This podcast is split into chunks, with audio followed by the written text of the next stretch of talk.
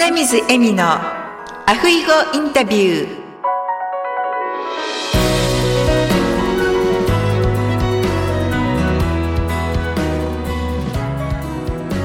アロハアロハ就活エッセンシャルハワイカイルワ在住のライフスタイリスト花水恵美です。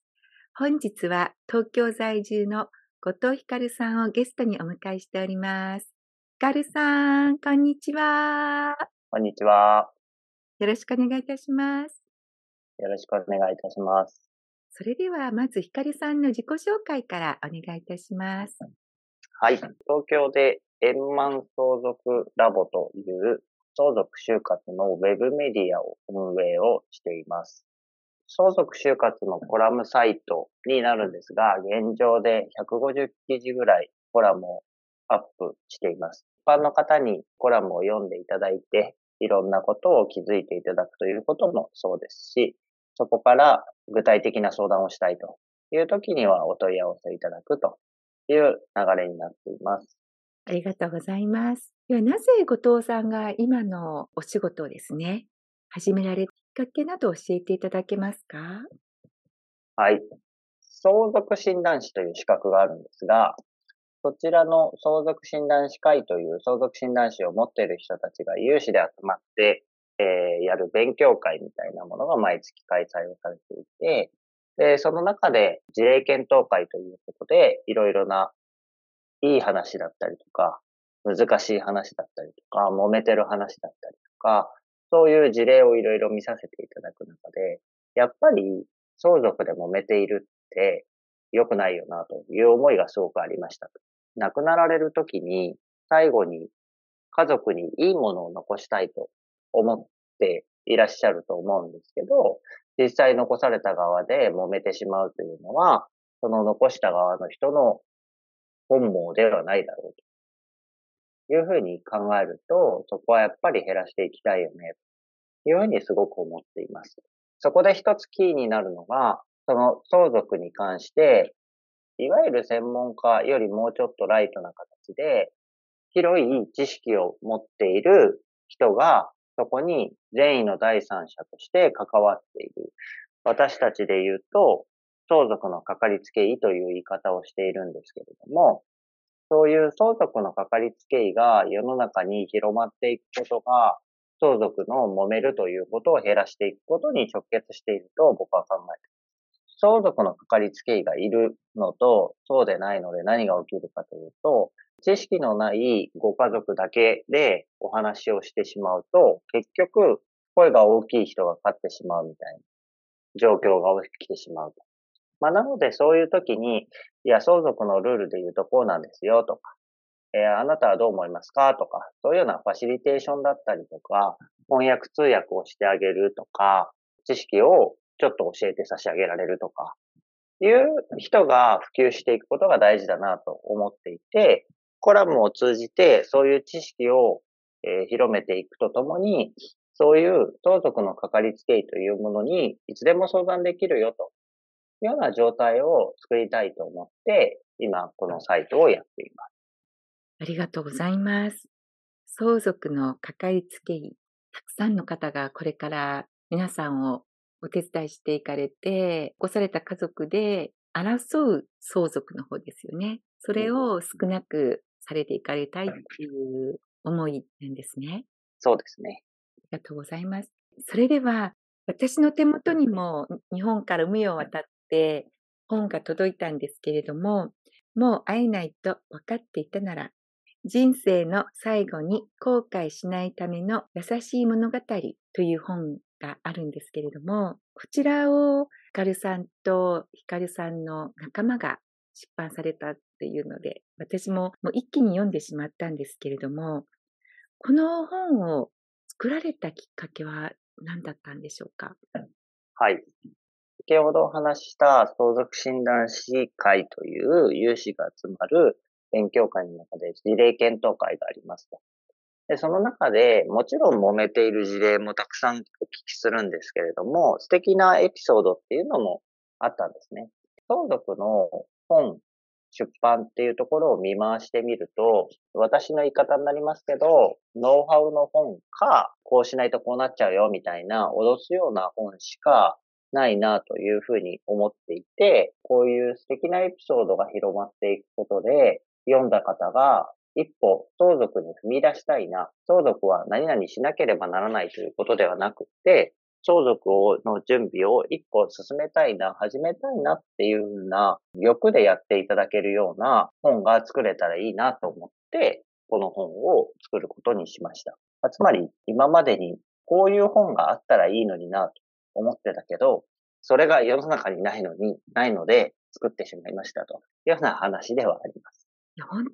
当にそうですね。日本離れて長いんですけれども、このような本と初めて遭遇して、心が温まるエピソードばっかりで、悲しくて泣くっていう本はたくさんあると思うんですけれども、読んで心が温まる本って、特にこういう相続のことに関しては、日本でも本当初めてですよね。そうだと思いますね。素敵なエピソードがたくさん書かれていて、でその中の一つのエピソードをヒカルさんもシェアしていただいてるんですよね。そうですね。家族クイズというエピソードを提供させてあるご家族があって、70歳のおじいちゃんが古希のお祝いで、うん、親戚一同集まりますと。その時に、ちょっと離れて暮らしている10歳の女の子が親戚としていたんですけど、まあおじいちゃんのことはあんまり知らないからなんかプレゼントを渡すとかそういうのはしないでおくっていうふうに聞いたら、せっかくおじいちゃんと会えるんだから何かをしたいと。でも知らないと何もできないから、じゃあ知ればいいんだねというふうに言って、おじいちゃんに向けて70の質問を携えて、おじいちゃんに会いに行きましたと。で、おじいちゃんが、おじいちゃんは一番好きなおばあちゃんの手料理は何なの？とか、おじいちゃん生まれ変わったら何になりたいの？とか、そういうことを聞いていって答えを持って帰ってきました。実際、その古希のお祝いの日になった時に、えー、私は、えー、おじいちゃんのことをよく知らなかったから、おじいちゃんのことを知るために、こういうクイズをおじいちゃんに出して、それに答えてもらってきたんだって言って、じゃあ今からみんなにクイズを出します。おじいちゃんがおばあちゃんの手料理で一番好きなものは何でしょう？とか、おじいちゃんがおばあちゃんと結婚することに決めたのはどういうこと、なんででしょう？とか、おじいちゃん生まれ変わったら何になりたいでしょう？って言ったことを、えっ、ー、と、みんなにクイズを出すけれども、みんな答えられません。で答えられないのは悪いことじゃないけど、おじいちゃんはこういうふうに答えたんだよって言って、えー、教えてあげましたと。で、みんなからは、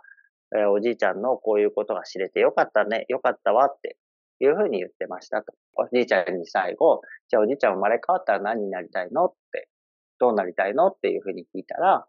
えー、何になりたいとかそういうことはないけど、またこういうふうに幸せな家族と幸せな奥さんのもとで、えー、幸せに暮らしていけるといいなっていうふうに言いましたっていうお話なんですけど、そういうお話を提供させてもらいました。ありがとうございます。もう私も本当これを読んで、きっと奥さんが一番喜ばれたんじゃないかなって日本の男性ってそういうことを普通言わないじゃないですか、口に出して。そうですね。そうですね。でそれでまだお元気な間に、しかも皆さんの前で、あの、旦那さんがまた私と結婚して、で、同じ子供たちと一緒に幸せな時間を過ごしたいっていうのを、そこで聞けたっていうのは、本当にご本人様もそうだったかもしれないですけど、私、奥さんが一番そういう気持ちを聞けたっていうので、感動されたんじゃないかなって思ってました。そうかもしれませんね。はい。ぜひぜひね、この本を一人でも多くの方に読んでいただけたらなと思っておりますので、番組の概要欄の方にも掲載しておきますので、皆さん手に取っていただければと思います。はい。では、ひかりさん、今後のお仕事の展開をどうされたいか教えていただけますか？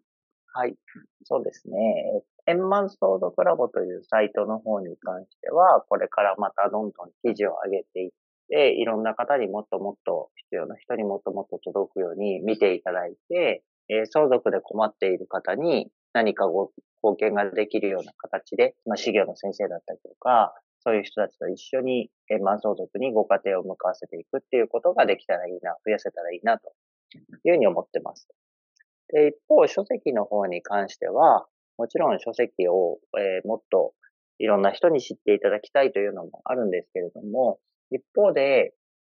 この相続っていうこと自体をもっと社会にえ知ってもらいたいという思いがあるので、この本自体をドラマ化していくということにも活動していきたいなと思ってます。共同テレビジョンさんという、えー、テレビ制作会社さんがあるんですけど、そこの、えー、森本プロデューサーさんという方が応援をしてくださっていて、その方と、まあ2年ぐらいをめどにドラマ化にこぎつけるようにいろいろ施策を打っていきましょうというふうなことを相談しながらやっていて、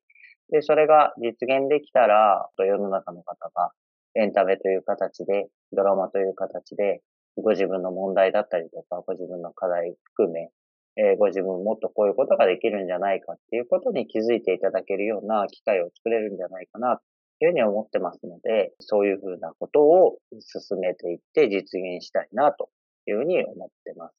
じゃあ、これからドラマ化になるっていうのが楽しみですね。そうですね。それはできたらすごく嬉しいですね。そうです。2年後ぐらいにドラマ化になったら、またその時にぜひ拝見させていただきたいと思います。はい、よろしくお願いします。はい。では、ヒカルさんの座右の銘を教えていただけますか、座右の銘とちょっと違うんですけど、僕が今やりたいことって、睡眠っていう絵本あるじゃないですか。そう、睡眠だと思っていて、睡眠ってみんな一人一人の力は大きくはないかもしれないけど、みんなで力を合わせて大きな敵に立ち向かっていこうよ。っていう絵本なんですけど、そういう意味では、修行の先生方とか、相続にまつわる人たちっていうのが、一人一人で活動されている方が結構多いので、その人たちの力が小さいというわけではないですけれども、その人たちが力を合わせて組織化というかコミュニティ化したら、もっと大きなことができるんじゃないかなというふうに考えてるんですね。まあ、なので、この円満相続ラボというサイトだったりとか、書籍に関しても13人の専門家が集まって、え出版したものになるので、そういうことを通じて、もっと大きなことを実現していくっていうことが、僕自身が関わることでできたらいいなと思ってます。ありがとうございます。本当に私も今、それをつくづく感じていて、一人一人素晴らしい私たちのね、知り合いの方とか仲間の方たちがいらっしゃるんですけれども、やっぱり一人だとできることも限られてますけれども、でもそうやってこう皆さんでコミュニティだとか、ね、横の連携をこう強くすることで、もっともっと社会に貢献できたりとか、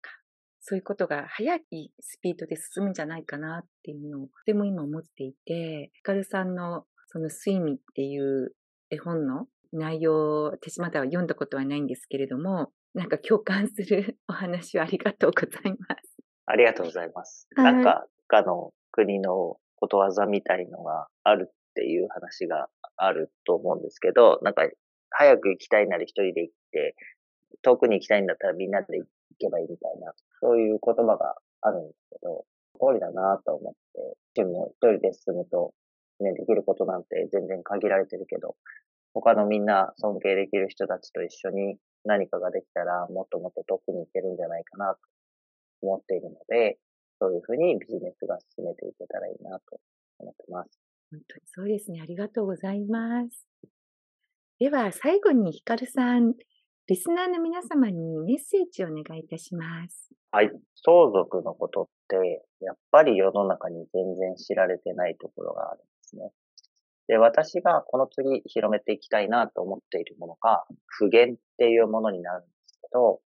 まあ、あえてそこまで言及はしませんが、遺言書というのは、えっ、ー、と、持っている資産の分け方を記載したもの。で、不言っていうのは、最後のブレターみたいなところがあって、その、どうしてそういう分け方にしたのかとか、みんな家族がいてくれてこうだったよとかっていう感謝の手紙だったりとか、そういうことが書ける欄があるんですけど、それが全然知られてないっていうのは非常にもったいないことですし、それがあることで、揉めそうだった家庭が揉めなくなるっていうことは往々にしてあるので、なんかそれもドラマを通じて広めていきたいなと思っているので、不言についてちょっと、えー、Google ででも調べてみていただけると嬉しいなと思ってます。その不言っていうのはどのような漢字を書くんですか？付属の符ですね。に言葉。はい、言葉。そういえばこのエピソードの中でも遺言書の最後になんかそういう思いを託した気持ちを書いてある遺言書とかも記載されてたと思うんですけれども、ありましたね。ね。この中に。はい。はい。はい。その一言でやはり残された遺族が、あ、お母さんとかお父さんとか、そういう気持ちを伝わって争うことなく仲良くこれからも兄弟仲良く過ごしていこうとかっていう気持ちにもなりますよね。その通りだと思います。はい。ありがとうございました。ありがとうございました。はい。それでは、ヒカルさん、またハワイにもいらっしゃられたいということなので、ぜひぜひ、あの、リアルでもお会いできたらと思います。はい、ぜひお願いします。はい。では、その日まで、アフイホーアフイホー